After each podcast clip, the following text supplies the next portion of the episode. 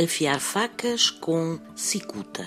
A cicuta é uma substância tóxica que foi usada na Grécia Antiga para envenenar os condenados à morte, como foi o caso de Sócrates. Na Idade Média, acreditava-se que a cicuta era uma criação do diabo e que as bruxas untavam o corpo com cicuta antes de participarem nas missas negras. Também se dizia que a cicuta era usada pelas bruxas para desfazer feitiços ou ainda para simular a morte. Mas talvez a superstição mais estranha em relação à cicuta é que defende que uma poção à base desta planta deve ser usada para afiar as facas e todos os objetos cortantes da cozinha. Enfim, algo que à partida não é nada recomendável. Trata-se de mera superstição, mas lá diz o ditado: não há duas, sem três.